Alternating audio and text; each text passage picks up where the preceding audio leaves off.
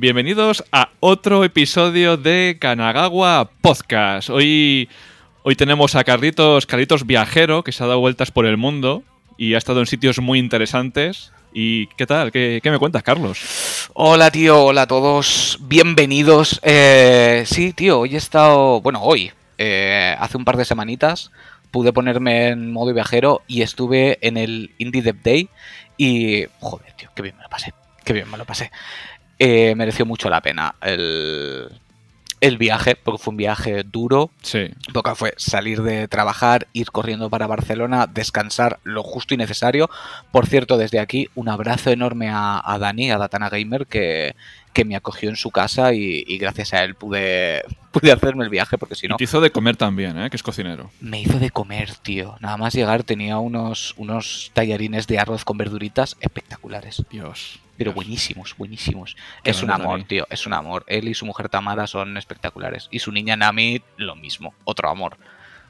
Yo, yo estuve a tu lado en plan Obi-Wan Kenobi en la fuerza. Bueno, no pude ir, obviamente, trabajo. Jesús. Pero me contaste muchas cosas bonitas, tío. Estuviste bien informado, sí, estuviste bien informado todo el rato. Sí, tío, eh, pasaron muchas cosas muy chulas. Primero, eh, me gustaría dar las gracias a todo el mundo que se acercó a hablar conmigo, que no fueron pocos, eh, porque todo el mundo fue súper amable, tanto gente de otros podcasts, eh, oyentes nuestros. Me hice mil fotos con un montón de personas, me lo pasé súper, súper bien. Y, y desde aquí muchísimas gracias a todos los que os acercasteis a saludarme porque la verdad es que mola un montón. Y notar el cariño de la gente, joder, que en comentarios y en tweets y todo esto ya lo notamos, pero cuando es en persona es una pasada. Es una Sí, tío. pasada. Sí, sí.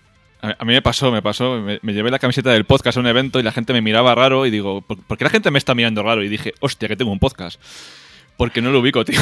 Sí, tío, no, porque hubo mucha gente, claro, yo no me no me puse la camiseta del podcast porque iba con el con el colgante de prensa, eh, pero directamente, tío, yo qué sé, veían a un Greñas y decían, Buah, este es el de los Kanagawa, ¿sabes? Era como ya Eh, hemos esta- creado, estaba asociado, estaba hemos asociado. creado imagen de marca con las coletas y las perillas, ¿eh? Y las barbas. Exactamente, tío. Yo, eh, era muy divertido porque muchas veces llevaba el, el pase de prensa, lo llevaba girado, que de hecho estaba Nami, la hija de Dani, le daba la vuelta. ¿Sabes? Y me decía, le daba la vuelta y me decía que si no, no saben quién eres. Y yo, que sí, muy cierto. Y. Hostia, pero muchísima gente me veía, hostia, tú eres Carlos el de Kanagawa, ¿verdad? Y yo, sí, subo muy pocas fotos, tengo miedo. Pero. sí, por favor, sí. Pero. mm, Sí, sí, claro, yo qué sé, yo no esperaba que me conociera tanta gente porque yo sí tengo la foto de perfil puesta, pero subo muy poquitas fotos mías. Subo fotos de juegos, subo fotos de cosas, pero mías no mucho. Pero, tío, yo qué sé, supongo que serán los pelos que, que nos hacen reconocibles. Y Si, lo si dicho, activáis fans, tendréis acceso a las fotos. Exactamente, exactamente, al, al- al futuro OnlyFans que vamos a hacer, On- Only Greñas. Eh, no, pero eso, muy guay. Luego ya hablaré un poquito de, de toda la gente de los estudios y de mm, otros stands y tal, pero en términos generales el ambiente fue muy, muy, muy, muy bueno. Había muchísima gente. El primer día, sobre todo el sábado, había una barbaridad de gente. Yo que además vivo en un pueblo y estoy ahora acostumbrado ya, por fin, a poquitas cantidades de gente. De repente el ver que no podía andar, que no tenía capacidad de desplazamiento, fue un poco, un poco duro.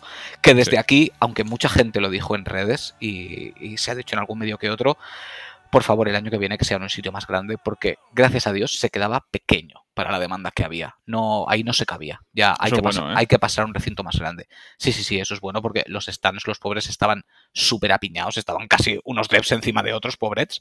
Y, em, y había muchísima gente, es que no, no, no daba de sí. Se notaba que hacía falta un sitio más grande. Sí, sí, yo, yo vi las fotos y dije, joder, si, si, está, si es que está a reventar. Pero es que fotos. Porque claro, como seguimos muchos a, a muchos desarrolladores, seguimos a mucha gente de la industria, yo veía fotos en mi timeline, te encontraba a ti de fondo en alguna y veía que había un montón de gente ahí, digo, digo, joder, Sí, pues tío, sí que... Era súper gracioso porque luego íbamos comentando allí mismo fotos que iba subiendo la gente y tal, y todos salíamos en el fondo de fotos de todos. O sea, era una locura, ¿sabes? Este, Como estábamos ahí todos amorcillados, pues era muy difícil no acabar apareciendo. Era casi un buscar a Wally. Sí, sí. Y, em, y nada, y lo dicho, hubo muchísimos stands de, de juegos indie, evidentemente, es a lo que íbamos. Eh, sé que se quedaron muchos fuera, por desgracia, pero, pero íbamos muy, muy, muy, muy bien surtiditos. ¿Qué Y yo- interesante? Pues mira, en particular me, me tuve que acercar porque era necesario para mí a- al stand de, de Meridian Games que tenían unos cuantos juegos y tengo que decir desde aquí también eh, tanto a Tony Asensio como a Sergio Palacián se portaron espectacular conmigo, son, son dos amores de personas. Pude trastear con todo lo que con todo lo que tenían, que tenían unos cuantos juegos y quiero destacar en especial el Neon Blood o Neon Blood, si lo queréis pronunciar bien. Ese es bueno. Qué espectáculo, tío. Qué Ese tenía fichado yo ahí ya. Que vamos a ver que tenían más juegazos. Obviamente estaba Insomnis con, con nuestra querida Virginia y con Gonzalo. Gonzalo. Estaba Tape, por supuesto. eh, estaba Many Pieces of Mr. Q, que también tenemos que hablar de él. E- Ese, Lo-. Lo- lo- luego entramos en ese tema también porque es, Hmm. es, es- es un básico, es un básico. Yo disfruté con esa mierda, pero, pero que no es ni medio normal. Eh, y estaba también el The Crown of Wu. También jugazo, sí, sí. También juegazo que, que, hostia, telita. Pero yo te tengo que decir que el, el Neon Blood, que todavía no había tenido la oportunidad de verlo, me flipo. Me gustó una barbaridad. Está muy avanzado, está más avanzado de lo que yo me pensaba. Pude estar con, con los dos chicos de, de desarrollo del juego que, que estaban ahí en la feria. Dos amores de chavales simpatiquísimos, me lo pasé súper bien con ellos, me enseñaron todo lo que hacía falta. Y de hecho, de hecho, yo por aquí lo dejo, no deberían de tardar en asomar sus vocecitas por aquí. Carlos, para quien no sepa de qué va el juego, ¿lo puedes explicar un poquito? ¿De cómo qué va y cómo es? Uf, a ver, es complicado de explicar porque es un- tiene un rollo muy, muy, muy, muy, muy personal. Pero vamos, la base. eh, si te gusta lo cyberpunk, tu juego, porque la estética es 100% cyberpunk. Y con un rollo pixel art así, dos dimensiones y media, tipo como pudiera ser el Triangle Strategy, por ejemplo, es muy, muy, muy, muy, muy chulo. Simplemente ya por lo visual ya te entra. A, eh, partir de ahí puedo adelantar, porque tampoco se puede adelantar en exceso, que es una historia de- detectivesca. Le vamos a llamar el Cyberpunk bueno. Correcto. Sí, el, el Cyberpunk que me apetece jugar. Sí, sí, sí, porque yo en cuanto vi empezar, vi empezar a ver eh, fotos del desarrollo, fotos del juego y cositas del juego, dije, este me llama, me llama muchísimo por la estética y por todo, tío. De verdad, es súper, súper, súper chulo. Cuando lo ves en movimiento gana una barbaridad. A mí me encantó. Hmm. Ya te digo, eh, de los que más me sorprendieron. De los, que más, de los que más me sorprendieron y con diferencia. Y aparte, ya te digo, eh, los dos chicos estaban ahí implicadísimos a muerte con todo el mundo y estuve un rato largo hablando con ellos y, y ya te digo, no tardaremos en tenerlos por aquí. Y que, ellos, nos, ellos nos contarán muchísimo más. Luego, como he dicho antes, eh, Many Pieces of Mr. Q. Mira, tío, lo de ese juego no tiene nombre. O sea, Nacho, el creador, lleva seis años con él. Es un juego dibujado 100% a mano. O sea, el hombre está tardando una barbaridad porque lo dibuja todo. Absolutamente todo. Es, es... Vamos a ver, tenéis todos una demo en, en Steam. Si tenéis cuenta de Steam, bajaros la demo. Darle muy fuerte. Es una barbaridad. A ese juego también le tengo unas ganas. Que no es ni medio normal. Yo creo que ese juego, eh, por su estética, su música y tal, y por cómo es, va a pegar un pelotazo, pero, pero increíble, ¿eh? Mira, yo te lo digo fácil. Este juego, em, si, los, si los indies, ojalá, tuvieran la repercusión que tiene, ya no te digo un triple A, ¿sabes? Un doble A en temas de publicidad, este juego vendería como putísimos churros. Así de fácil. Simplemente por la estética, es que solo con verlo ya te llama. Tú lo estás viendo y quieres entrar ahí. De hecho, es tan bizarro que yo hasta que no lo tuve delante y pude tocarlo, no sabía ni cómo se iba a jugar a eso. ¿Sabes? Como tiene una estética tan personal y unas imágenes tan locas, dices, pero, pero ¿cómo juego a esto? ¿Sabes? ¿Qué, ¿De, qué va? O sea, ¿qué tengo que hacer? ¿Sabes por qué te llamo?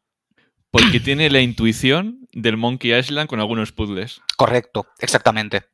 Literal, Sí. literal. De hecho, Sí. es, es que es así. O sea, te pones a hacer cosas y, y- y tiene el sentido que el autor ha querido que tuviera y te tienes que romper la cabeza. Es muy point and click.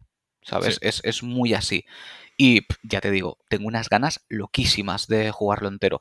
También pude estar hablando con Nacho durante bastante tiempo. De hecho, tuvo a bien hacer unas ilustraciones para nosotros.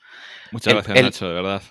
El chico es encantador, lo mismo, se puso ahí a dibujar, hubo mucha gente que le pidió, por favor, me haces uno a mí también, y perdió el culo con todo el mundo. O sea, es un tío, si yo lo vi, estuvo fácilmente hora y media ahí sentado haciendo dibujos para la gente. O sea, es una pasada. Y además estamos hablando de un tío que ha estado nominado para los Goya. Quiero decir, em, por favor, miradlo aunque sea.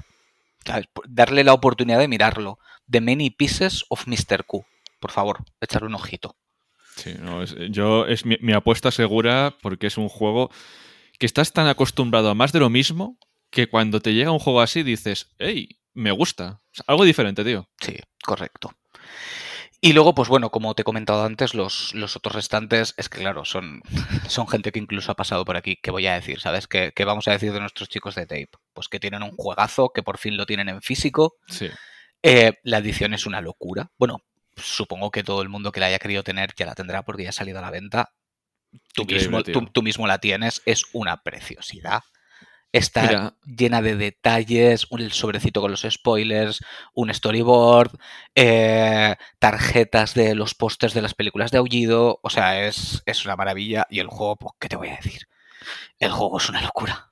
A mí, a mí yo llegué de trabajar y, y lo recogí, lo abrí, lo estuve mirando, lo estuve viendo y dije, guau, qué, qué- qué- qué- qué fantástico es. Y sobre todo es que es una locura a muchos niveles, porque, joder, es que de, de la historia, los personajes, la música, música con mayúscula. Ahora que dices la música, todos los temas de tape están ahora mismo en Spotify. Han subido la banda sonora al completo en Spotify. Si buscáis por Tape Unveil the Memories, que es el título del juego, la tenéis completita. Sí. Un trabajo espectacular de Pau, que si no lo sabéis, pasó por aquí hace un tiempo y eh, le hicimos una entrevista exclusiva simplemente hablando de música dentro de los videojuegos y, de verdad, merece Sí. muchísimo la pena. Ti- Tienen, tienen que volver por varios motivos, sí. Sí, sí, sí, sí. Sí. Son, son, son otros que, que no tardarán en asomar la patita. Hay, sí. hay cosas. De hecho, a raíz de esto van a haber muchas cosas. Van a haber Sí. muchas cosas. Y luego, claro, nuestros chicos de Insomnis. ¿Qué vamos a decir de Virginia y Gonzalo? Pues bueno, Increíble. también sacaron su edición física hace un tiempo. Otra edición física cuidadísima. Sí. Eh, tanto Virginia como Gonzalo perdieron el culo conmigo, se portaron súper bien. ¿Qué quieres? ¿Qué necesitas? ¿Dónde te llevamos? ¿Con quién quieres hablar? De verdad, ¿qué, qué voy a decir? Pues un trato magnífico. Un trato Increíble. Magnífico. Increíble dónde está llegando Insomnis, ¿eh? Increíble. Además de verdad. Además de verdad, pero es que se lo merecen, quiero decir. Sí. Al final el propio juego habla por sí mismo. Entonces, em, lo dicho, igual que voy a repetir un montón de veces, espero que poco a poco la industria indie española empiece a estar donde se merece. Porque luego hablaremos del tema.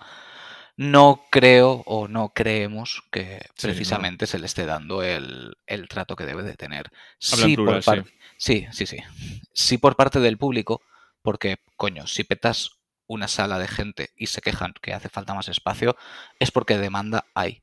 Pero claro, si no generas la expectativa que merecen, si no le das la repercusión que merece, pues la gente tampoco se va a enterar mucho, salvo que esté muy metida dentro del mundo de los videojuegos. Claro, o gente de la zona o tal. Exactamente. O el boca a boca de, de Twitter, que la gente que organiza llama a sus colegas, o ya la peña que le mole que se pase, tal.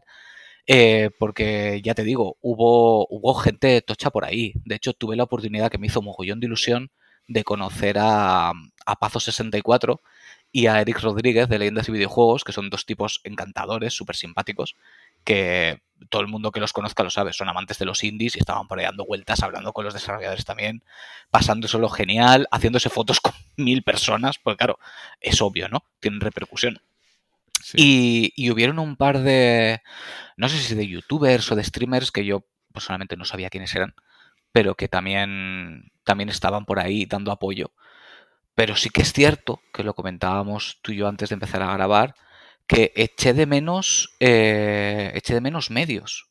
Vi muy poca gente de medios hablando sobre lo que estaba sucediendo. Habían, obviamente que habían, pero me da la sensación de que, bueno, pues bueno, pues si tenemos que hacer un articulico, pues lo hacemos. No sé, me, me supo muy mal eh, la escasa publicidad que se le estaba dando por parte de los medios, no de la organización. La organización llegó hasta donde llegó. Yo te voy a ser muy sincero, yo me enteré de todo a base de Twitter, de ti, de desarrolladores, de estudios que iban subiendo fotos, pero no me enteré nada más por... Sí, sí, no, yo no tuve la sensación de que se le estuviera dando el bombo que se le tendría que estar dando. Quiero decir, estamos hablando de una feria donde mogollón de estudios, porque habían un montón, no me acuerdo de la cifra, pero no sé si rondaban los 60, 70, 80, una cosa así, de títulos. Hostia, tío, no sé, un, un poquito más de repercusión, que es lo nuestro. Que es lo nuestro, que es lo que está haciendo nuestra cantera, tío. Que esta gente, si no se le hace caso ahora, luego nos quejamos de la fuga de cerebros. Luego te Eh, llega un Ubisoft, te llega un EA, te llega un X y dices, tú conmigo. ¿Qué pasó con, con Callisto Protocol? Mm, Dijeron, anda, mira, eh, hay un estudio de Zaragoza, creo que es, que ha trabajado, ha trabajado en Callisto Protocol. Y todo el mundo como, ¡hala! Oh, vaya. ¿Cómo que, cómo que ala? Sí. Si tenemos gente trabajando en Ubisoft, tenemos gente trabajando en EVA, tenemos gente trabajando en PlayStation, tenemos gente en todos los sitios. Eh, coño, Meto- Metroid Prime. ¿Quién lo ha hecho? Correcto. que- Exactamente. No te hace falta ir más lejos. Es que de verdad, o sea, tenemos eh, gente, tenemos gente increíble. ¿Tú dónde has visto? ¿Tú dónde, has visto que implanten, implanten en la narrativa de un juego, en los logros, que dé voz un personaje? En los logros. Correcto. Es- eso lo hace Tape. Hmm. Lo llega a hacer Kojima y perdemos el culo. ¡Ay, Oh. Dios mío, visionario! Sí, sí, sí, sí. Sí, sí, dirían, madre mía, ¿cómo se le ha podido ocurrir? Genio, genio, genio.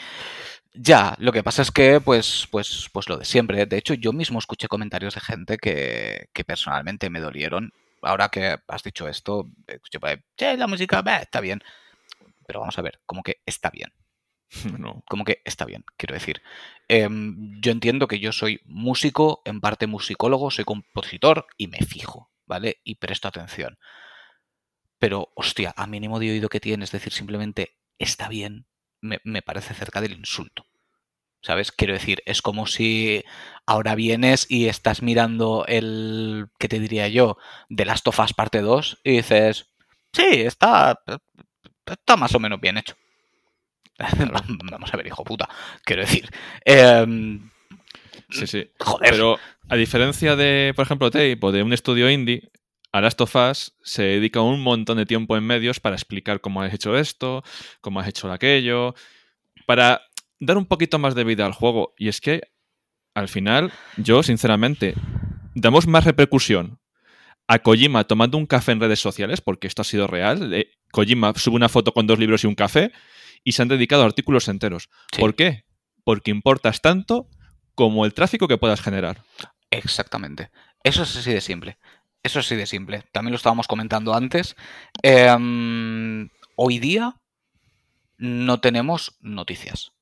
Tenemos generadores de clics. A partir de ahí, entre esos clics que se han generado, igual hay alguna noticia que merece la pena leer. Y eso es muy triste. Porque si te quieres informar, no te estás informando. Te estás metiendo en títulos llamativos con información vacía y nula. A mí, sinceramente, joder, me gusta lucubrar, me gustan ese tipo de cosas. Me hace gracia cuando Kojima sube una foto rara. Pero, coño, seamos honestos, tenemos cosas mejores de las que hablar. Sí. Pero, como lo que interesa es el puto clic, pues vamos a por el clic fácil. Pero bueno, eso es. Ley de vida. Eso es. Sí, ley de vida y, y harina de otro costal. Quiero decir, había gente, ¿sabes? Que le importaba lo que estaba sucediendo y que le estaban dando repercusión. Eh, lo que molesta es que debería de tener muchísima más. No había la suficiente gente para darle repercusión. No la había. Y ahí hubo gente que se dejó la piel y ya no te estoy hablando de la gente que lo organizó o los propios desarrolladores estando ahí. ¿Sabes?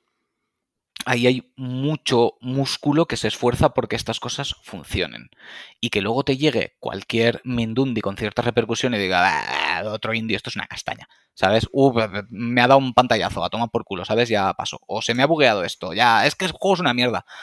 Tíos, por favor, cualquiera que nos esté escuchando, eh, pensad que estos proyectos, por lo general, es el primer proyecto de un equipo que se ha juntado porque tiene la ilusión de sacar un videojuego. Así es. Llevan trabajando en esto, aunque no sea directamente, toda su vida. Toda su vida. Sí. Porque es parte de una idea del sueño de un niño que quiere programar y que consigue llegar hasta el punto en el que ya tengo mi núcleo, puedo empezar a hacerlo. Los desarrollos son muy duros, la mayor parte autofinanciados, en ratos libres. Esta gente se mata para sacar un proyecto para que tú luego llegues y digas, meh. Porque te llega un youtuber y dice, meh, y el resto de gente deja de prestarle atención al juego. Prestadles atención, son el bebé de estas personas. Tenéis que tratarlo con el respeto que merece, porque se merece respeto. Es el ejemplo que he puesto antes. Em, ¿No os pasa que hay muchos grupos de música que su primer disco os parece la hostia y a partir de ahí van para abajo? ¿Por qué es? Porque el primer disco es el disco de su vida. Es el primero que sacan, donde lo meten todo. Esto es exactamente lo mismo. Sí. Por favor, respetadlos como mínimo. Respetadlos. Una mala palabra de alguien sobre uno de estos juegos, de alguien con repercusión, matizo, eh, les puede arruinar. Literalmente. Sí, sí. Y sobre todo, están ahí por algo, ¿eh? Están ahí por algo. No estamos hablando de jueguecitos eh, de Steam que aparecen todos los días 300. Eh, Estamos Carlos, hablando de muy buenas producciones. Ahí has dado el punto, porque mm, yo he oído hablar de juegos de estos, de aprieta un botón para ganar un platino, y he oído a gente llamarlos indies. No. no, por favor. O insulto. Ah, es que este juego eh, tenía un bug, este juego no sé qué. Es que indie tenía que ser. Digo, mm, a ver, no, no, no. o Mira, sea, no- mira, no, confundáis. Mira, mira, mira. Últimamente nosotros, por suerte, estamos tocando un montón de indies. Eh, sinceramente. Y esto es un hecho. Me he topado con más bugs en triples A que en indies. Hmm. Que sí, que son más grandes, que mi, mi, mi, que lo que tú quieras. Recursos infinitos, recursos limitados, por favor. Quiero decir, que bugs tienen todos. Absolutamente todos. Es lo que hay. Por desgracia, no hay tiempos, van a tope. Si una compañía dicta una fecha, dicta una fecha y es lo que hay. Tenemos que asumir que así funcionan las cosas. Em, no puedes jugar a un indie porque. juzgar, perdón, a un indie porque en un momento determinado tienes un bug. Es lo que hay. Lo tienes en todos. Fin. Sí. Fin. Incluso en los juegos de Nintendo, marca Nintendo o la soy Super Mario Bros. En algún momento te vas a encontrar un bug y son los juegos más pulidos del universo. Es lo que hay. Sí, no, es que al final siempre se escapa algo. Y sobre todo, eh, esto, esto un día tenemos que traer aquí a, a gente de la industria a hablarlo. Tened en cuenta los diferentes niveles que hay, los diferentes niveles de, eh, por ejemplo, EA o por ejemplo Ubisoft. Ubisoft parece que es muy grande, pero es infinitamente más pequeña que EA. Y estos son estudios de 10, 15 o incluso estudios que se unen entre ellos para hacer un gran proyecto. O sea, vamos a dar cada uno su valor. Hmm. Que es que no es lo mismo, no es lo mismo que haya un bug en un juego donde trabajan 2.000 personas que haya un bug en un juego donde trabajan 10. Porque también es eso. eh, ¿Cuántos QAs hay para que esté el juego ahí? Que tú- a ti te toca de cerca. Sí. No, para un triple A puedes tener un ejército de QAs sin ningún problema. Puedes tener 10, 15, 20, 30 personas, depende de lo que ellos crean conveniente. Y también depende de cómo se enfoque el desarrollo, porque pueden tener QAs de producto final para acabar de pulir, pueden tener QAs a mitad, pueden tener... Es que depende de cómo lo enfoquen. Incluso a veces está el de la compañía distribuidora y el de la productora y cada uno los hace a su nivel. Em, Sí. Eso depende de cómo lo quieran hacer y de cuánto quieran invertir en ello. Pero ya te digo yo que un indie, por lo general, los QA son los devs. Es lo que hay. El propio desarrollador pues es el que testea y luego pues si tienen algún colega que les puede echar un cable, pues, pues le irán echando un cable. Que de hecho Sí. yo mismo a muchos estudios, y esto lo dejo como carta abierta, yo soy QA de forma profesional hace más de 10 años. Si alguno quiere que le eche un cable, yo le echo un cable. Y no estoy hablando de, me cuesta tanto la hora. No, yo echo un cable a cualquier estudio. Quiero decir, eh, desde aquí yo también quiero defender mucho la tarea de los QAs porque son imprescindibles y solo se los utiliza para quejarse cuando algo no ha ido bien. ¿Sabes? Esto está, es lo de siempre. El, el programa del siglo será cuando traigamos algún QA de CD Projekt o de Ubisoft y aquí va a ser el, el programa del siglo. Buah, tío, la empatía que sentí yo por los QAs de CD Projekt en su momento, que QA no ha detectado. Mira, tío. Mira, tío. Vamos a ver. O sea, es que no, no, has, no, has, podido dar con más hueso ni aunque te esfuerces, tío. Tirar a los leones a tus cuas me parece lo más triste del universo. Porque es que aparte la faena del cua es, es desagradable. Porque hay que tener en cuenta que si el trabajo está bien, el mérito es del desarrollador. Pero si el trabajo no funciona bien, el demérito es del QA.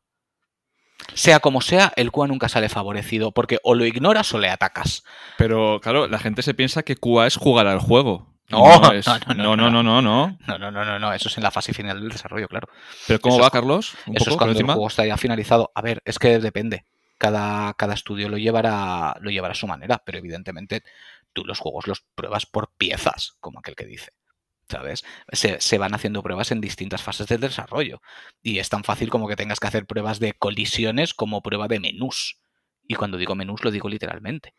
Yo durante un tiempo tuve la suerte de trabajar en, en un par de empresas de... No de ports, en este caso eran, o sea, no de desarrollo, eran de ports, en este caso. Y uh, yo me he tenido que tirar días en un menú porque se colgaba y tienes que dar con la casuística adecuada ah, en la que se cuelga. ¿Fue el día que casi te quemas las manos? Eh, no, no, no, no, eso, eso, eso era otro rollo, eso era otro rollo. No, no, no, no, lo de que me quemaba las manos es porque la, la PlayStation Vita que se utilizaba para testear no tenía batería, tenía que ir conectada al Bluetooth sí o sí. Entonces, claro, eso se calentaba de una forma espectacular y llegaba a un punto en el que no podías cogerla con las manos porque ardía. Entonces la apoyabas sobre la mesa y toqueteaba sobre la mesa. Joder. Pero no, no, no, no, no, no fue ahí, no fue ahí. Eso fueron muchos días. Pero bueno, al final, que mis historias no, no vienen aquí a cuento porque tampoco quiero nombrar ciertas cosas. Pero, mm, pero echar a los leones a los cuas es muy triste. Es muy triste. Y quejarte de un juego indie porque tiene bugs es más triste todavía. Quiero decir, ten en cuenta los medios. Tenlo en cuenta todo. Que no digo que a todo el mundo le tienen que gustar todos los indies. Evidentemente yo en la feria vi juegos que me llamaron una barbaridad la atención, que era nombraré algunos, y juegos que los miré y dije, esto no me importa en absoluto. Pero de que no me importe porque no sea mi género o porque no me llame la atención, yo que sé, por lo que sea, por la estética, por la jugabilidad, por X, no implica tirarle mierda. No lo nombres y ya está. Ahí está. ¿Sabes? Que es lo que voy a hacer yo ahora mismo. Hubieron juegos que no me llamaron la atención. Pues si no te llama la atención, pues ya está. No pasa absolutamente nada. Por eso hay tantísimos juegos. Para que cada uno sea para el género que te interese jugar. Sí, es que no, es así de simple. Es que, eh, al igual que es, que. es que siempre lo digo, tío. Al igual que no consumes todo tipo de música. Me gusta la música y escuchas de todo. No, escuchas lo que te gusta. ¿Me gusta el cine? Mm, ¿Consumes de todo? No, consumo lo que me gusta. Los videojuegos no tienen que ser distintos. Claro, nosotros muchas veces decimos, a mí me gusta de todo. Claro, pero de todo dentro de un rango. Quiero decir, está. ¿qué, ¿qué, música te gusta? Ah, realmente escucho de todo. Hostia, de todo. Bueno, vamos a ver. Pues yo qué sé, pues reggaetón no escucho, eh, trap no escucho, por decirte algo, ¿sabes? Pero dentro, joder, dentro de ese abanico hay muchas cosas. Pues sí que me gusta el pop, me gusta el rock, me gusta el indie, me gusta el country, me gusta el tal. ¿Sabes? Pues eh, lo mismo para todo. Sí, sí, sí. Entonces, en este caso, ya te digo, habían una barbaridad de juegos y obviamente no te van a, a gustar los 80. ¿Sabes? Pero, pero bueno, yo que sé, por ejemplo, te, te puedo hablar eh, System of Souls. Este System of Souls es una barbaridad. Cuéntame o cómo, sea, de qué tiene, iba, cómo es. Tiene, tiene, tiene una pinta espectacular. Mira, esto te lo resumo fácil, ¿vale? Porque tampoco quiero hablar demasiado del juego porque merece la pena meterte en él. Eh, ¿Te gusta Portal? ¿Sabes? Hostia, sí, sí. Te, te, va a gustar System of Souls. Ya está. No, prefiero no decirte nada más. Vale. ¿Sabes? Ni a ti ni a nadie. Es, es de estos juegos que merece la pena que te metas tú en el rollo. ¿Sabes? Genial. Sin más. Luego, ¿cuál? Mira, tío, este, este me pareció una, una fumada que te cagas y me llamó la atención precisamente por lo fumada que era. Eh, es una visual novel, ¿vale? Se llama Los exes atacan. Exes como eh, archivo ejecutable, un punto exe. Sí. Es, lo dicho, una visual novel de un chico que trabaja en una oficina y resulta que en esa oficina trabajan cuatro exnovios suyos. Y es, pues, lo típico, pues, eh, comedia romántica fumada dentro de una oficina. No sé, tío, me hizo muchísima gracia. Yo vi los, las ilustraciones de, de todos los protagonistas ahí y yo qué sé, no sé. Eh, lo estuve viendo un poquito mientras jugaba a alguien y dije, esto tiene que ser muy divertido.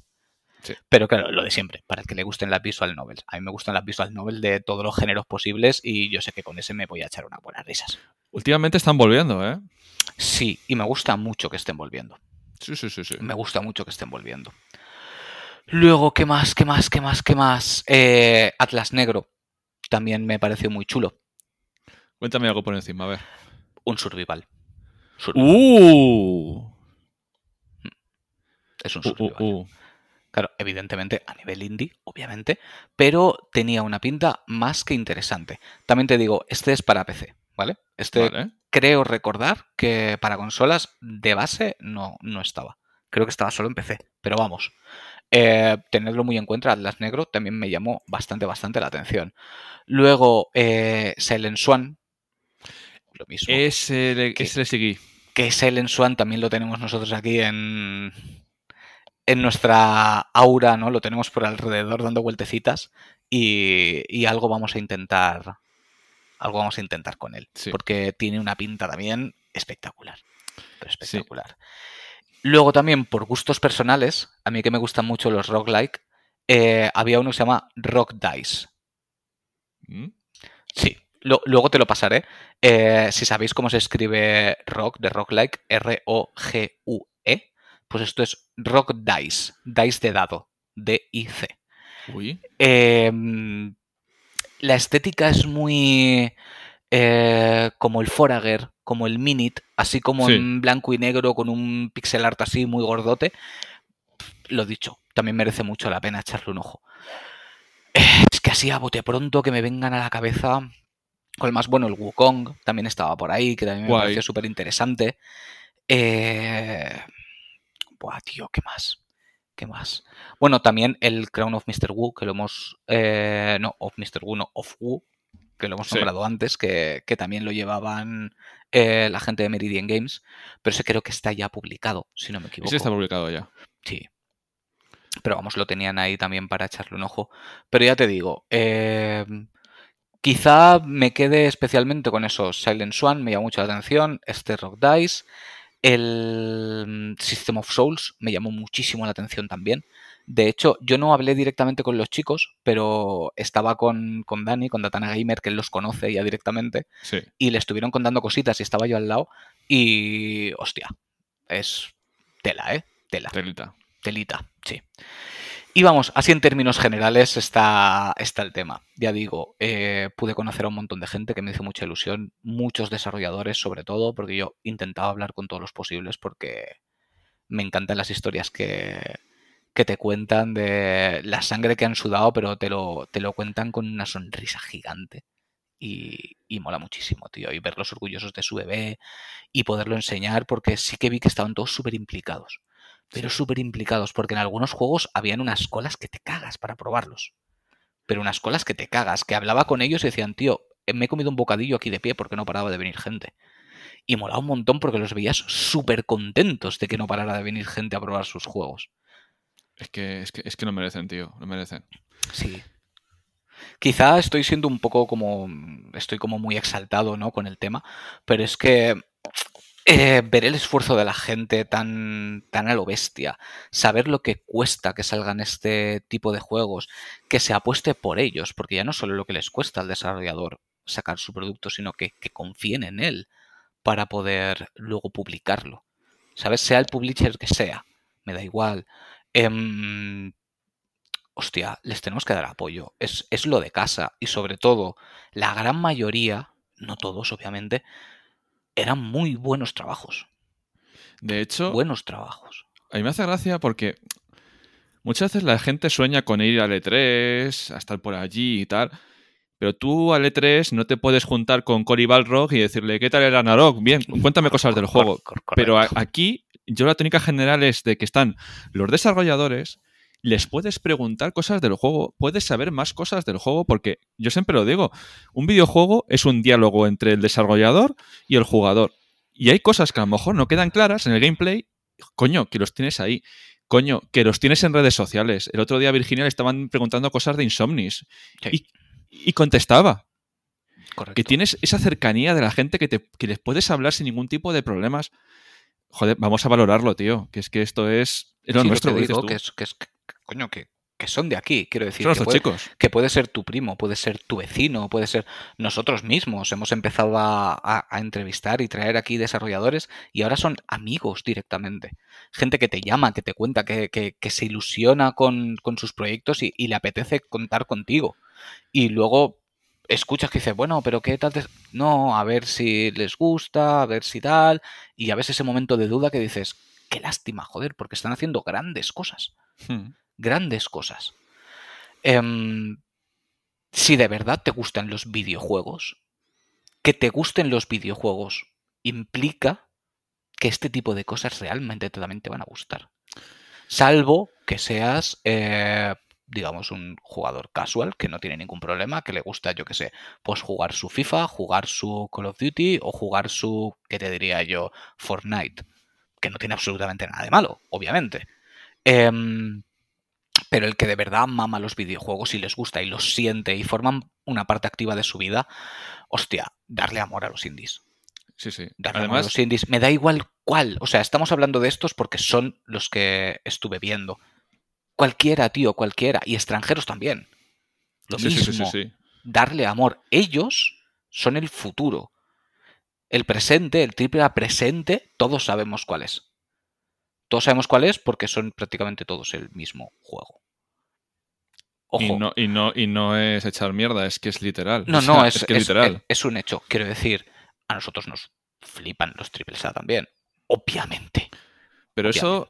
Carlos, es, es algo que ha extendido ya toda la cultura, porque tú en los 80 veías eh, que se juntaban cuatro tronados con un guion y sacaban una película maravillosa. Ahora, para sacar una película, eh, hay un estudio del target, hay un estudio mm, Sí. de las tendencias, hay un estudio mm, de cuánto se puede gastar, cuánto... Sí, sí, correcto. Sí, ya. Es El, clónico. el- el problema del triple A, hablando de triple A genérico en el sentido más ancho de la palabra, más amplio, perdón.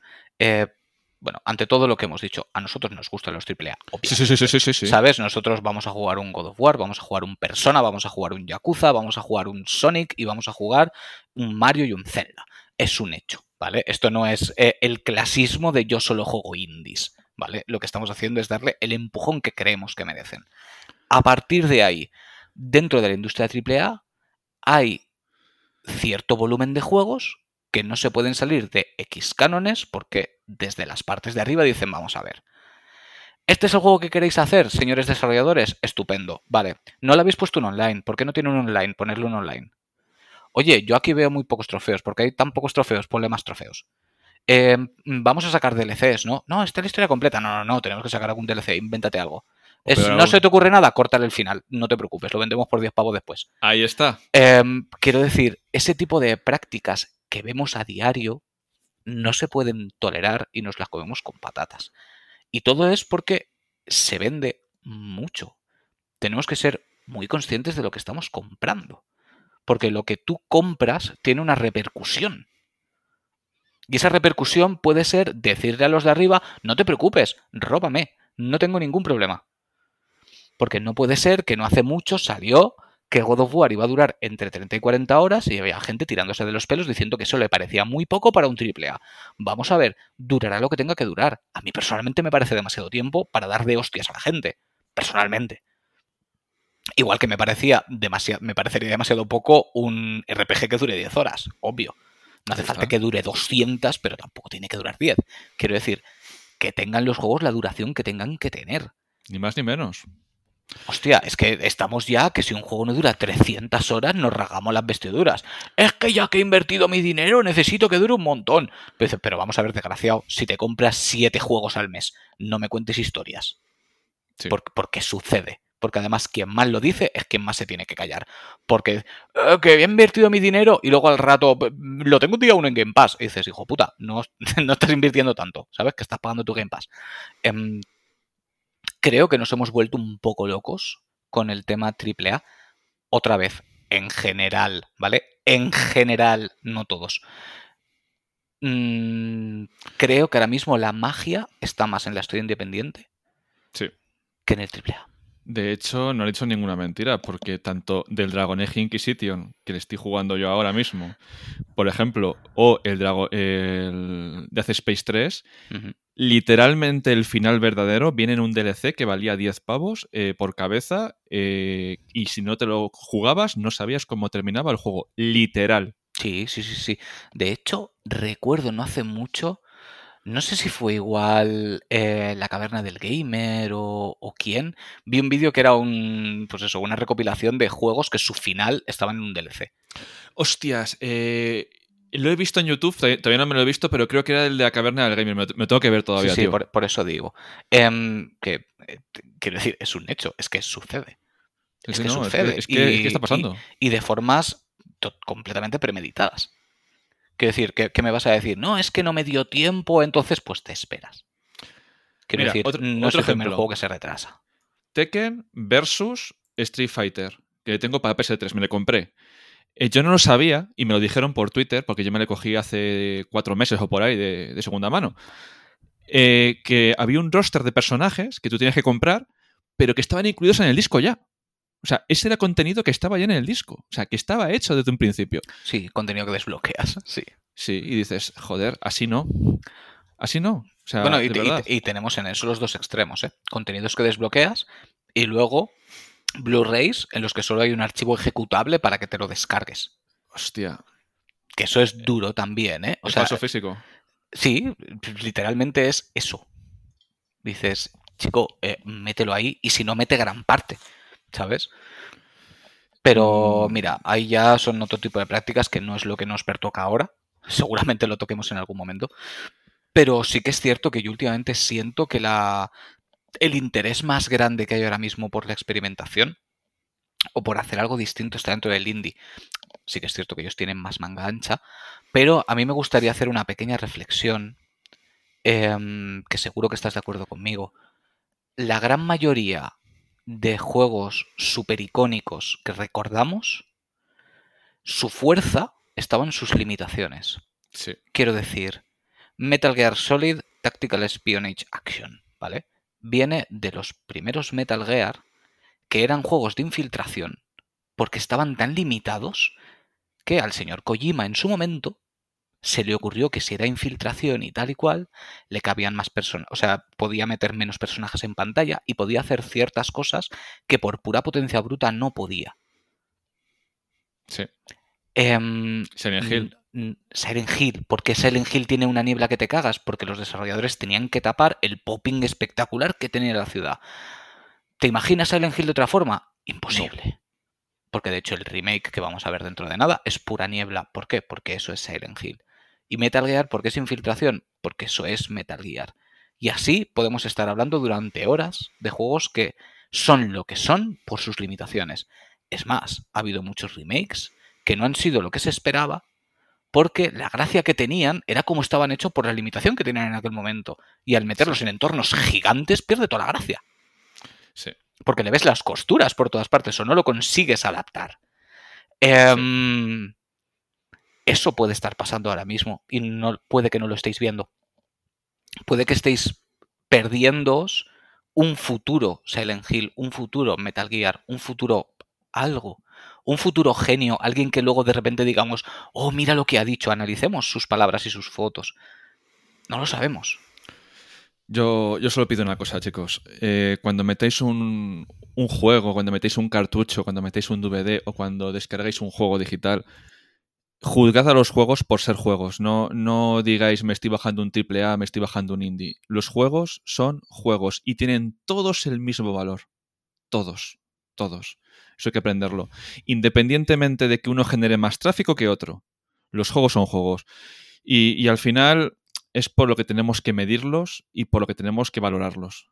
Ni uno es mejor que otro, ni uno es peor que otro. Son juegos simplemente, llanamente. de tío. verdad, es que, es que es tan fácil como que lo que ahora la gente considera indie era un juego estándar de, Sí. de Nintendo, ¿sabes? De Master System, de Mega Drive, de Super Nintendo, ¿sabes? Es que eh, po- pon- poniéndonos muy básicos, ¿vale? Em, no es por nada, la gente se da de hostias por comprar esos juegos a precios insultantes.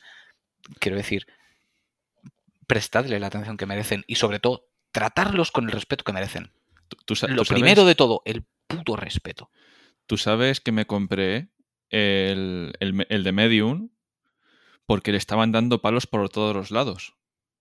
Sí, Y dije, a ver, si Konami se ha fijado en ellos, si Akira Yamaoka ha colaborado con ellos, no me vale la excusa de es que le han pagado, no. Cuando tú eres Akira Yamaoka, te puedes permitir decir, no quiero trabajar contigo, te lo puedes permitir. ¿Y qué me encuentro? Pues es un juego survival horror, pero en vez de mecánicas de combate, como es un estudio pequeño, que se os meta en la cabeza, Blooper Team es un estudio pequeño, pues han optado por la aventura gráfica, de resolver todo con aventura gráfica. ¿Y sabes qué descubrí jugándolo, Javi? Digo, Javi Carlos, que se me ha ido el salto al cielo. Descubrí el por qué Konami ha colaborado con ellos, el por qué Akira Yamaoka ha colaborado con ellos. No es un Silent Hill.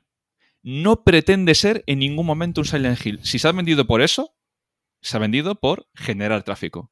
Claro, porque la gente parece que necesita algo con lo que comparar. Y si no lo comparo Claro. con algo, no sé lo que es, soy tonto. Si quitas eso, tienes un juego psicológico que a muchos niveles conecta con Silent Hill, pero en la forma de mostrar la psicología humana. Ahí es donde Konami ha dicho, eh, yo quiero este estudio. Y si nos ponemos tontorrones, si nos ponemos tontorrones en plan gráficos y tal, al ser un estudio tan pequeño, valoras más los gráficos que tienen de Medium. Yo creo que el remake de Silent Hill 2 va a ser un remake de puta madre. Sí, yo de verdad tiene buena pinta. Hay un detalle que ahora te lo contaré. Esto no lo hemos hablado nosotros y, y- no sé si tú te habrás fijado, pero mm, quiero decir, si han, han contado con esa gente, será por algo. Quiero decir, Sí. Konami no toma las mejores decisiones del mundo muchas veces, eso es un hecho, pero será por algo. Em, y cuando se pone de moda apalizar a alguien, se pone de moda. Y mucha gente lo hace por pura inercia. No, no, no, es que este juego es malísimo, lo has jugado. Lo has jugado, lo has comprobado tú con tus propias manitas. Y no me refiero a si has visto un streamer jugar, has jugado tú. Te has metido en la sensación de estar en el juego. A partir de ahí, hablamos, comentamos y debatimos. Pero parece que los escarnios populares están al orden del día. Ojo, que hasta que no salga el juego, yo no voy a abrir la boca. Las generaciones, la- las sensaciones que me ha generado son buenas. Tan fácil como la escena que sale mirándose en el espejo.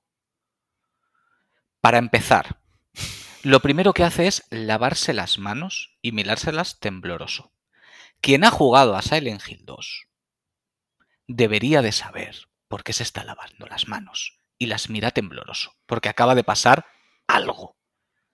Acaba de pasar algo. Ha pasado hace poco algo, ¿sabes? Y él es consciente y se siente sucio. Y cuando se mira en el espejo, la escena mítica que se acaricia la cara, tiene la marca de la alianza en su mano. De haberse quitado la alianza de casado hace poco tiempo. Tiene la línea blanquita de que ahí no le ha dado el sol. Esos pequeños detalles te hacen ver que es un juego que se está tratando con mimo. ¿Que no te convence cómo le han hecho la cara? Bueno, eso al final son gustos personales. Estamos hablando de un juego que tiene muchísimos años y del que tú prácticamente te puedes imaginar la cara como quieras porque los gráficos de aquella época eran como eran. Y aún así es un juego muy resultón hoy en día. Ojo. Sí, sí, sí, sí, ¿eh? Pero yo creo que se está tratando ese remake con mucho, mucho mimo, porque es que aparte a Konami le conviene. Es que le conviene. Konami quiere ganar dinero, lo han demostrado muchísimas veces. Eh, Trabajan con pachincos porque les genera pasta. Si ahora vuelven a los videojuegos a lo grande, es porque pretenden ganar dinero. No pueden tirar sus cartas maestras a la basura directamente. Si esto pasó, como ha pasado con muchos juegos, eh, se pedía Silent Hill porque nunca iba a pasar. Era una forma de generar tráfico, pero sin consecuencias. En plan, bueno, pues le pido y tal y cual. Eh, ¿Qué pasó con Dragon, con Dragon Dogma? ¡Oh! El 2, el 2. ¿Se ha vuelto a hablar algo más allá de cuando salió el evento? No. No. Porque has generado el tráfico, has metido el hype y después ya te la suda Dragon Dogma. Hasta que salga. Ahí ya vas a ser el mayor fan. Otra vez a generar tráfico. Claro. Claro. Me, y- me- me está pasando con Dragon Age. Comparto capturas, un like, dos like, mm, hablo cosas del juego, ni caso.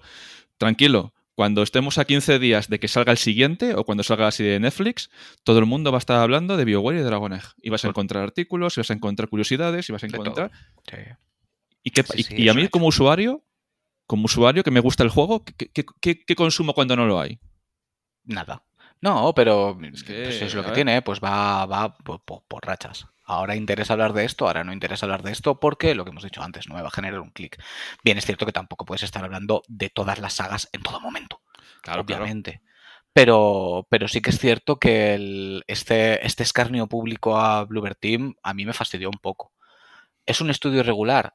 Es un estudio irregular, pero coño, dadle un voto de confianza. Quiero decir, ahora todo el, mismo está, todo el mundo se está rasgando las vestiduras porque va a salir un remake de The Witcher. Ya se nos ha olvidado a todos la cagada que fue el Cyberpunk cuando salió, y de hecho The Witcher 3 cuando salió también salió bastante rotito, pero todos contentísimos porque se va a hacer un remake del primer The Witcher. Ah. Ahí no hay ningún problema, seguro que sale puta madre, niquelado, 10 de 10, ni un solo bug. Pero a estos otros pobres, a darles de palo. Pues yo no quiero que ellos hagan Silent Hill. Pues bueno, pues es lo que hay. Pero es, lo que... hay. Intenta mirarlo con, con, los ojos limpios, joder.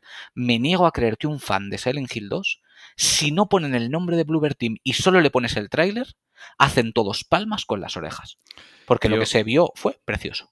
Si ya, ya lo más básico es empatía. Tú imagínate que a ti y a mí nos dan la oportunidad de nuestra vida y lo primero que dice la gente, pero si es que es un podcast pequeño, pero si es que Edu está tartaja, pero es que Carlos tiene el pelo muy largo, pero es que no sé qué, sin, sin ver el producto final. y dices, joder, de verdad, por, por, defecto el mordisco. Sí, culpable hasta que se demuestre lo contrario. Quiero decir, vamos a dar una oportunidad. Vamos a dar una oportunidad. Mirar qué pasó con Bayonetta 3 también antes de salir. Todavía no había salido el juego y ya le estaban pegando palos. Si es que es igual que el 2, si es que es exactamente lo mismo, menuda puta mierda. Joder, tío, pues la gente ahora se está volviendo loca. Yo entre ellos. Qué pedazo de juego, ¿eh? Oh, la madre que lo parió. Qué bien me lo estoy pasando. Em, yo, igual, ¿eh? Yo me, estoy viendo el juego por redes sociales porque la gente tiene cero empatía, ¿eh? Mm. Sí, sí, me estoy poniendo malo. Ya, ya he silenciado a dos personas y he dejado de seguir a otra. Mm. Digo, chicos, o sea, es que no. Disfruta con el juego, pero por favor, no me estés poniendo la historia imagen a imagen como si fuese una novela visual. Pues, por favor. Sí, el, tema spoilers en, Twitter es muy complejo. Mira, precisamente con, con Datana estuvimos hablando que hubo gente que él comentó que se iba a pillar God of War, que tal, pues, pues como tantos otros, obviamente. Sí y le hablaron cuentas recién creadas que el nombre de la cuenta era un spoiler.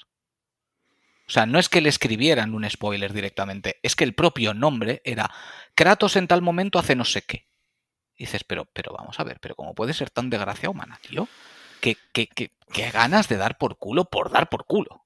En general, en general, y esto sería otro melón, ya no digo PlayStation, sino en general todas las distribuidoras, todas las compañías, se tendrían que fijar muy bien a quién dan códigos y a quién no, porque al final acaban todos los putos juegos filtrados casi un mes antes. Sí, pero bueno, en este caso, mm, vete a saber, o sea, no creo que esa persona concreta fuera la que tuviera el código. No, pero no, sí que es verdad que, hostia, si, si confías en unas, en unas personas para tal, eh, ojo con lo que luego puede pasar. Es que, que, asumes que el 90-95% de las personas que tienen acceso a eso em, son medios profesionales que trabajan en lo suyo y, ya está. Pero sí que pasan unos filtrados que dan miedo, ¿eh? Joder. Hay algunos filtrados que dan mucho miedo. Es que, es que no puede ser, es que, es que también pasó con Horizon Zero Dawn, es que, es que pasa, y ya no solamente con juegos de Play, con juegos de Nintendo, con juegos de Xbox, es que... Es que... Sí, sí, no, no, con todas, esto es, esto es válido para todas, es genérico. Es genérico, tío. Y es que ya cansa porque dices, si no me compro el juego en el primer día, voy a estar jodido. Sí. Voy a estar jodido. De hecho, me siento mal porque voy a jugar al God of War Ragnarok y tenía mucho hype, pero ya no es solamente hype, es voy a jugar antes de que me lo destripen. Sí. Es que eso, eso también lo hemos hablado alguna vez que otra, que, parece que te los tienes que jugar muchas veces a correprisas antes de que te lo cuenten absolutamente todo. Porque quiero decir, si, si te has fijado, cuando he hablado de Silent Hill, he omitido detalles. ¿Por qué? Porque ya he visto gente quejándose de, oye, que estáis diciendo cosas de Silent Hill 2. Que spoiler, spoiler. Vamos a ver, que el juego tiene veintipico años. Lo cual también me lleva a otro terreno muy gracioso. Silent Hill 2 vendió un millón de copias. Repito, un millón de copias. Un millón. Que sí, que habrá jugado más gente, pero se vendió muy poco. em, es normal que Konami haya tardado en decidirse.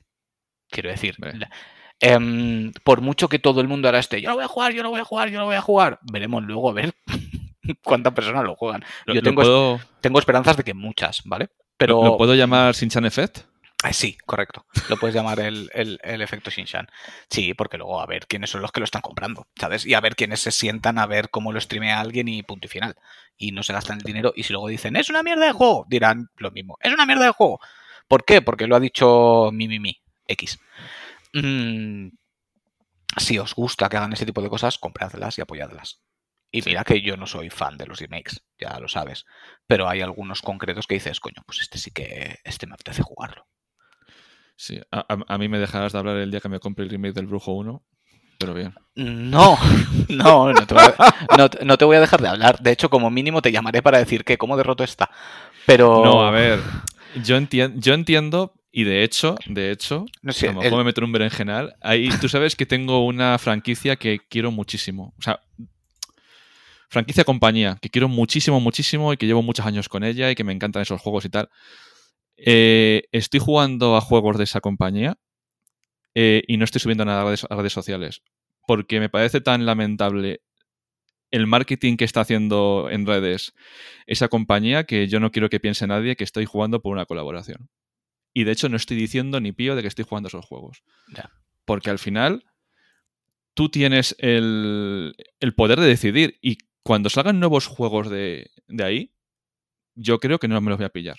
Porque como usuario, si yo siento que no se está haciendo las cosas como yo quiero, lo que dices tú, Carlos, la única forma de parar esto es yo no lo consumo.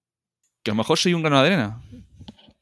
Soy solamente una persona, pero Sí, sí, pero, pero cada uno tiene que poner su piedra. Quiero decir, yo no, yo no digo no compréis The Witcher 1, ni muchísimo menos.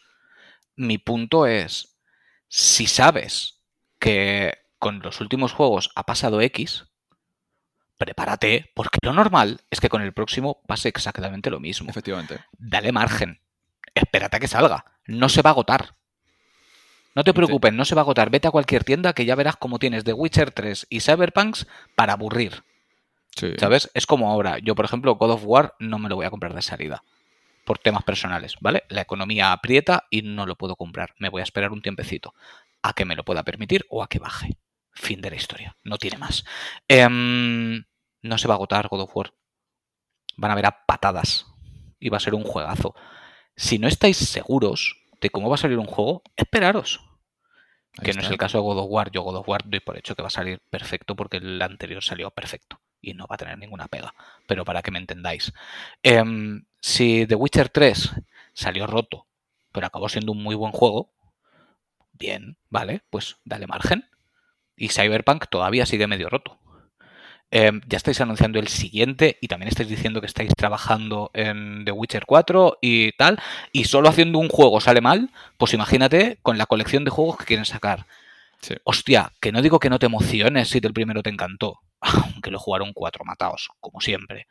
Em, lo que te digo es, ves con ojo. El, el Witcher, el Witcher 1. Mm. El Witcher 1 no es juego ni Dios. eh. Porque. Por, por un motivo muy sencillo. Tú sabes que a la gente la tiene la piel muy fina, ¿vale? Ujú. Yo, cuando veo cosas del, del Brujo 1, hago referencia al juego de cartas. Mm, Casi nadie lo pilla. En el Witcher 1, en el Brujo 1, había un juego de cartas sexuales que tú, mm, por ciertas conversaciones, te daban una estampita eh, medio erótica de cierto personaje y las podías coleccionar. La gente ni, ni- ni sabe ni huele qué es eso porque no lo jugó. No lo jugó, no, no saben de lo que estás hablando. Pero sin embargo están emocionados por volver a, por volver a repetir la aventura. Dices, no, pues dilo. Di, yo cogí el brujo en el segundo juego, o si directamente jugó solamente al 3. Yo le cogí en el primero porque yo conocía los libros. Yo me compré los libros en Círculo de Lectores y dije, joder, cómo me molan estos libros de- del brujo. Claro, claro, es que aparte tampoco pasa nada. Quiero no decir, pasa nada. yo sin ir más lejos he jugado The Witcher 2 y The Witcher 3. Yo no he jugado al primero. No me pillé en el momento, no me enteré o no llamó suficiente la atención como para que llegara a mis oídos. Fin, no pasa nada. Si luego cuando salga pase un tiempo, el juego dicen que está bien, funciona, no está roto y todas estas cosas, pues ya lo jugaré. Pero es que parece que si no das tu- tus credenciales, Tu carnet de eh, gamer. Claro, tu carnet de gamer, pues no, no, no mereces jugar, ¿sabes? No es- vamos a ver, eh, dejar de inventar. Sí, sí. De hecho, fíjate, llegamos tarde a la fiesta de Xenoblade y nos hemos quedado para siempre. Correctísimo, claro, sí. Yo Xenoblade lo jugué con, que hará cinco o seis meses, algo así, que jugué Sí. el primero. Poco, Sí, poco yo- en tu casa, vamos. Por eso te primero. digo, po- poco antes de que vinieras tú lo acabé el primero. Y ahora estoy dentrísimo dentro de esa saga. No pasa absolutamente nada. Ahora lo, como máximo lo que siento es envidia de la gente que en el momento ya lo estaba disfrutando. Sí. ¿sabes?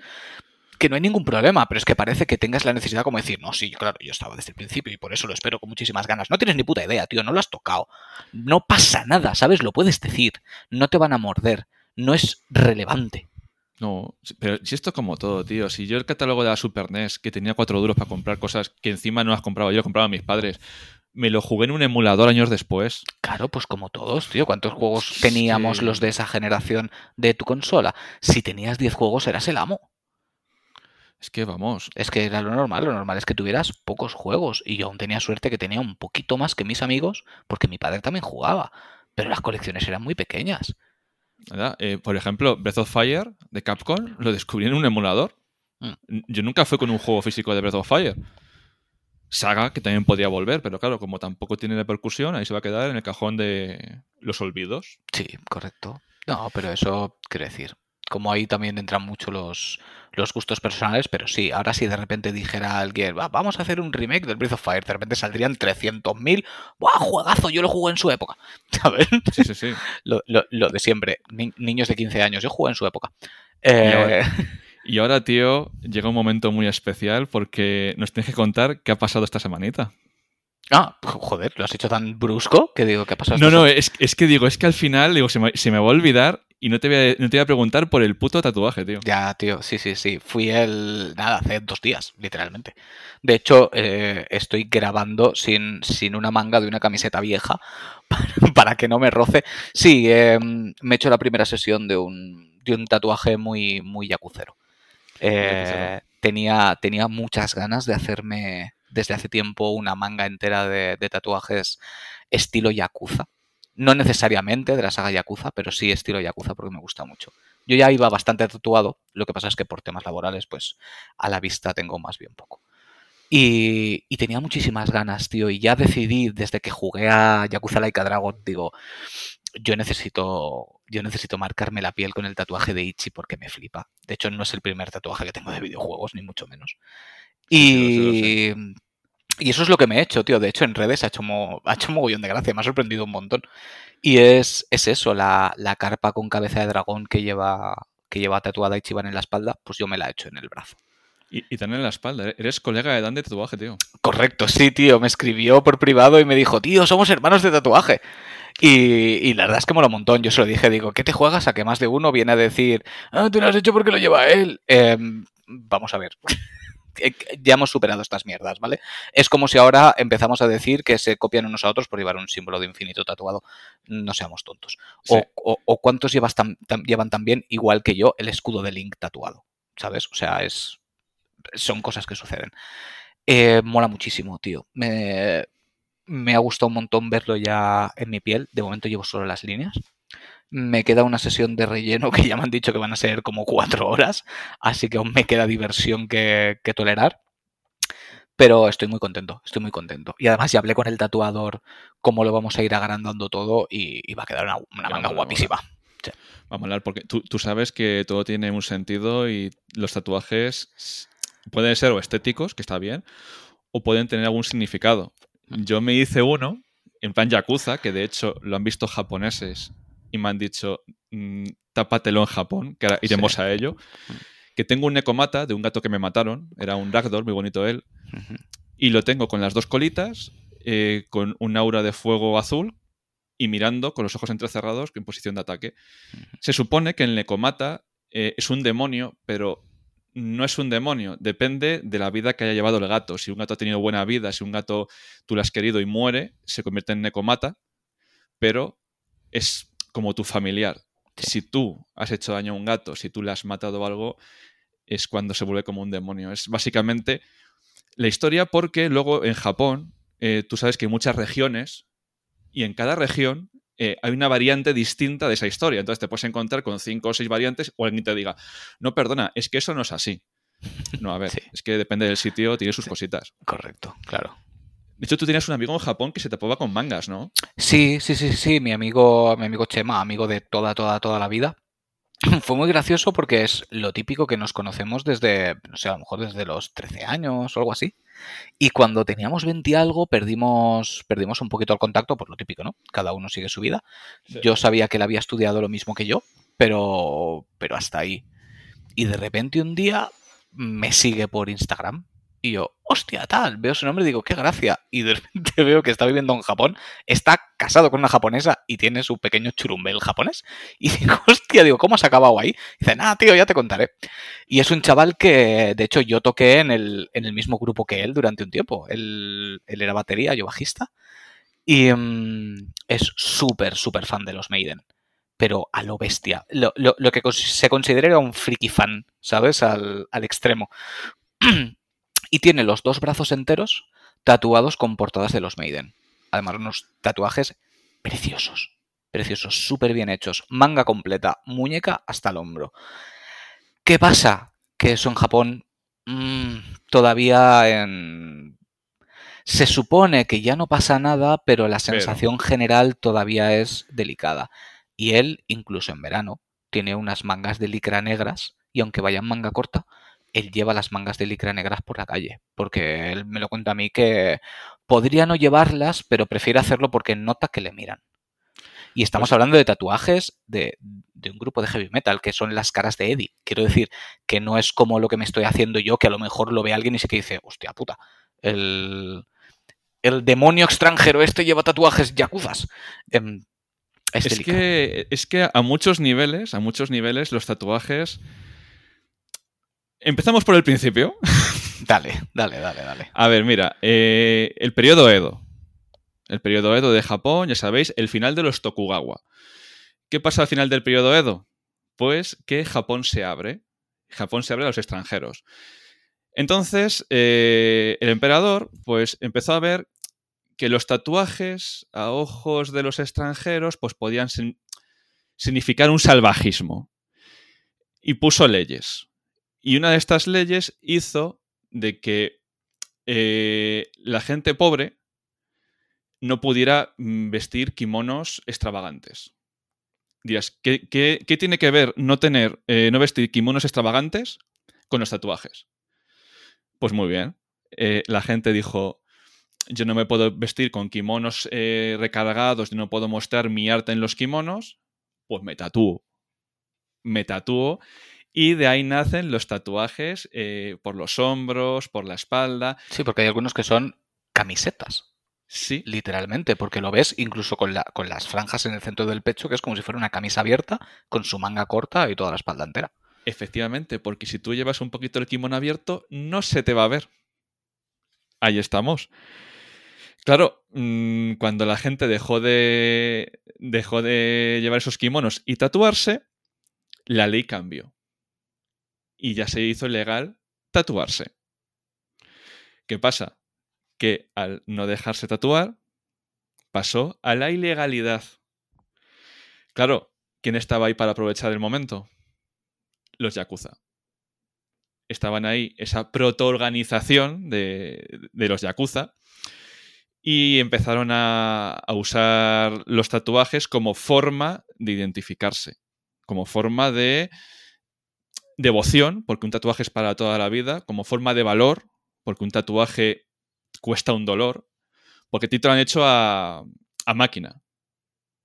Claro, es que la forma tradicional es como, como una especie como de martillito, pim, pim, sí, pim. Sí, sí, sí, no me han hecho el, el hand poke este que, que llaman, ha sido, pues, pues eso, tatuaje sí. con máquina estándar. El, el, el pequeño taladrito automático. Ahí estamos, ahí estamos. Y claro, al coger los bajos fondos, se, eh, se quedó ahí. Pero ¿quieres que te hable un poquito de dos tatuajes de Yakuza? Porque es que esto me sabe muy mal, ¿sabes? Dale, Tú sabes qué pasó el otro día en redes. Dale, dale, dale. Sí, sí, sí, sí, pero... El otro día en redes, Nacho, nuestro amigo Nacho, eh, mm. ha hecho un nuevo podcast que Cierto. se llama Along with the Game y yo puse una fotito de mmm, Yakuza. y la gente se pensó que íbamos a hablar de Yakuza. Sí. Y es que, es que ya somos los yakuceros, tío. Y, y ahora encima con los tatuajes ya ni te cuento. Pues mira, vamos a hablar un poquito en, en, estos minutos finales del programa, que ya llevamos hora y pico ya, que parece que es nada, de las carpitas y de los dragones, ¿vale? ¿Tú sabes por qué llevas el tatuaje este aquí y sabes por qué lo lleva Ichiban? Por la leyenda de la carpa dragón. Sí, eso sí que, eso sí que lo sé. De hecho, eh, uno de los motivos más importantes por los que me lo he hecho es por eso precisamente, porque es una leyenda que siempre me ha gustado muchísimo, que sé que ahora la vas a contar. Y, va mucho conmigo, aparte de mi amor por lo oriental y obviamente mi amor por la saga Yakuza. Y en este caso también por el personaje de Ichiban. Pues resulta que una vez un grupo de carpas intentaba ir río arriba. Y claro, no podían, no podían. La, la, corriente se las llevaba, pero las carpas seguían. Las carpas seguían ahí, liadas y tal. Claro, mmm, el chapoteo que hicieron, el ruido que hicieron, atrajeron a los Sony a los, a los demonios. Y claro, ¿qué hicieron ellos? Pues joderlas más todavía. Asustarlas, tirar las piedras, mmm, de todo. Perrerías máximas. Y claro, las carpas iban intentando subir una cascada que se llamaba el Salto del Dragón. Pero eso iremos después. Subían y subían y subían y cada vez había menos carpas. Pues claro, los Sony ahí estaban y muchas se rendían porque claro, ¿qué es más, qué, qué, qué más fácil? ¿Dejarte llevar por la corriente o luchar o avanzar? Ah, que nos lo digan a nosotros. Pero sí, obviamente. Sacar los dientes, subir para arriba. Y al final, después de 100 años, solamente una de ellas consiguió saltar y en mitad del salto se convirtió en un dragón celestial porque todo el esfuerzo que había invertido, todo, toda la pasión que había puesto allí, se convirtió en ese dragón especial, en ese dragón celestial que surcó los cielos. Y por eso se llama la catarata del salto del dragón, que por cierto es leyenda china y no japonesa. Ojo, cuidado ahí. Porque los tatuajes vienen muchos de China.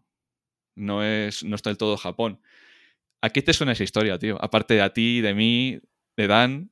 Sí, correcto. Sí, es, es, que es la historia de Ichi. Al es final, la historia de Ichiban. Es la historia de Ichiban. Tiene todo el sentido que lo lleve. Y, yo creo que um, para el todo que todo el que es un luchador es un símbolo es un símbolo potente porque si amas la cultura asiática y has tenido que luchar más de lo que quizá deberías porque ahora aquí ya entramos en temas personales de los que obviamente no voy a hablar eh, es como tu, tu sello, ¿no? El, algún día voy a dejar de ser esa carpa que lucha contra corriente y voy a ser un dragón. Porque lo voy a ser, porque esto no es un tema de dudas. Esto es un hecho. Llegará ese momento. Y hasta entonces, pues, como tú bien dices, llegará. Voy a seguir peleando a contracorriente con la, contra lo que me impide llegar. ¿Y qué te diferencia de un cabrón? En el sentido de.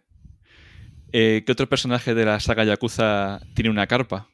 Ah, ya, sí, sí, sí, sí. Lo que pasa es que no, no, no, sé si vamos a entrar aquí ya en términos spoilers, pero sí, sí, sí, sí, esa, esa carpa roja. Esa sí. carpa roja. La diferencia del mismo concepto de la carpa que significa ser varonil, la esperanza, el futuro. La carpa, además, la carpa que tiene él en la espalda es Igoi. Es una carpa Igoi por el tono que tiene rojizo en la espalda. Uh -huh. Al final, tienes todo para hacerlo bien, pero eres la otra cara de la moneda. Puedes llegar a ser un dragón o puedes llegar a ser alguien vanidoso, alguien que ya no se acuerda de la gente que estuvo contigo, alguien sí, que lo pierde todo. Por de el hecho, mi idea original era hacerme una carpa. Mi idea original era hacerme una carpa y me informé mucho de ese tipo de tatuajes porque fuera de la estética, que obviamente lo llevo porque me gusta ese tipo de estética, eh, no es solo lo que significa, sino me gusta adornar mi piel con ello. Eh, quiero que lo que significa tenga un sentido conmigo. Y mirando exactamente este tipo de cosas que estás contando, yo dije, no va del todo conmigo esto. No va del todo conmigo. Y el tatuaje de Ichi fue casi una revelación. Fue, fue muy curioso, aparte de, pues eso, el amor que siento por el juego, por él como personaje. Eh, lo que implicaba ese tatuaje me llamó tanto la atención que dije, no me importa que sea un tatuaje de un videojuego, lo quiero tal y como está y no me lo he hecho en la espalda, porque mi espalda ya está tatuada. Quiero decir, en mi espalda ya no cabe nada. Entonces, eh, al brazo va, porque tiene que estar ahí. Es que ese es el, ese es el, la clave. En la saga Yakuza, los tatuajes no son adornos. Cada tatuaje, eh, tú ves, Carlos, que en cada, en cada pelea se quitan la camiseta y lo que habla de los personajes es el tatuaje. Sí. ¡Pum! Claro, es un mensaje no escrito, es una declaración de intenciones.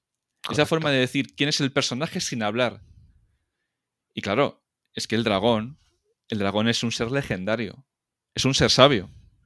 ¿Por, por qué, Kiryu, por qué Kiryu tiene un dragón? Por- Porque- porque es el dragón de Dojima. Porque es algo muy especial. La perla, la perla tiene su año de nacimiento y la perla indica sabiduría. El dragón de Kiryu está mirando hacia arriba. Cuando mira hacia arriba es eh, sabiduría, no, no está atacando. Es alguien poderoso, alguien amable, alguien venerable, pero también que tiene su, su carácter, porque Kiryu cuando saca su carácter tiene su carácter. Vos- Vosotros no lo habéis visto, Edu, sí, pero he, he mirado hacia la cabeza de mi dragón, porque justo Sí. la, la cabeza me queda en el hombro y mira hacia mí. Entonces nos miramos y decimos, ¿somos listos? Bueno, un, un- Sí. un- un poco. Pero en esta dualidad hay otro personaje de la saga Yakuza que tiene otro, otro dragón y es completamente paralelo, pero en el más sentido, a Kiryu. Que de hecho el nombre es muy parecido, es Ryoyu. Yakuza Kiwami 2. Correcto. La lucha de los dos dragones. ¿Por qué es la lucha de los, de los dos dragones? ¿Por qué está emperrado con vencer a Kiryu? Porque dragones es un ser legendario y hay muy pocos. Y si hay otro dragón, te está desafiando. Si te das cuenta, el diseño de ese, de ese otro dragón ya no es plateado como el de Kiryu, que, que indica No, sabiduría. Se, se ve que es un dragón ya antagonista. Sí, dorado, mirando, atacando. Es igual de sabio, es igual de fuerte y tal, pero en el más sentido, en el plan, en el plan violento, en el plan que es una fuerza de naturaleza sin control, que es lo que realmente es el personaje. Que de hecho, una de las primeras misiones del Kiwami. ¿No salía en el, salía en el Kiwami 1 eh, cuando tú defendías a la, a la aprendiza del tatuador que iba con el diseño del otro? Es que me pierdo, tío. Como les he jugado todo el tirón, Hostia, ahí me pillas, ¿eh? Sí, porque yo también lo hice bastante del tirón. pues hay una misión secundaria que salvas a la chica esta que va al maestro tatuador. Creo que es en el. En el cero puede ser. Porque en el cero le pasa como a ti. Tú tienes las líneas, falta rellenar. Sí. Pero es que en el Yakuza eso es distinto. Tú tienes las líneas, pero tienes que ganar que se te rellenen. Tienes que ganarte ese, ese rellenado, ese, ese Sí, color. Y, y aparte tienes que pasar por el dolor que implica hacértelo. Sí. También es algo muy importante para ellos. Sí, de hecho, a mí lo que me hace gracia es, ya quitando los dragones, es el, la gente que se, que se dibuja Hanias en la espalda. Goro Majima es un personaje peculiar, ¿vale? Sí. Peculiar. Eso es, eso es ser eh, sutil para referirse a Goro. Pero Goro es el personaje de muchas caras, ¿vale? Es el personaje que tiene muchas facetas distintas. No es un, no es un perro loco, no es un filósofo, tiene muchas cosas. De hecho, el tatuaje es de los más recargados que hay en la saga, ¿eh? Tres elementos. La máscara Hania, las flores Y la serpiente. y las serpientes. Las flores, todo el mundo dicen que son de Sakura. Error. De hecho, son flores de hume, son flores de ciruelo. Dirás, ¿son flores igual? No. Porque las flores de ciruelo, las flores de ciruelo, son las flores de la corte, las flores que se usaban antes de las de Sakura, y indican un Japón más feudal, un Japón más antiguo, Más tradicional, quizá. y, donde, y- y de donde es Goro. Es de, es, de, es de Osaka, que es el centro tradicional de Japón, donde estaba antes la corte. Se junta a la Hania, que aparte de una leyenda, es una máscara de teatro. También es algo muy tradicional. Y él- sobre todo- Y él es bastante teatrero. Sí. El elemento final, la serpiente simboliza la vitalidad, la vida eterna, la, la- la salud. Y Goro, tú, cuan- tú no puedes matar a Goro Majima. No, tú le es, puedes impo- meter es- es imposible. le puedes meter 20 tiros que Goro va a estar ahí. Sí. Goro no va a morir. De hecho, en el, en el Kiwami implementaron lo que llamaron el, el Goro Everywhere, que es que en cualquier lugar te puede aparecer Goro y nunca vas a poder con él.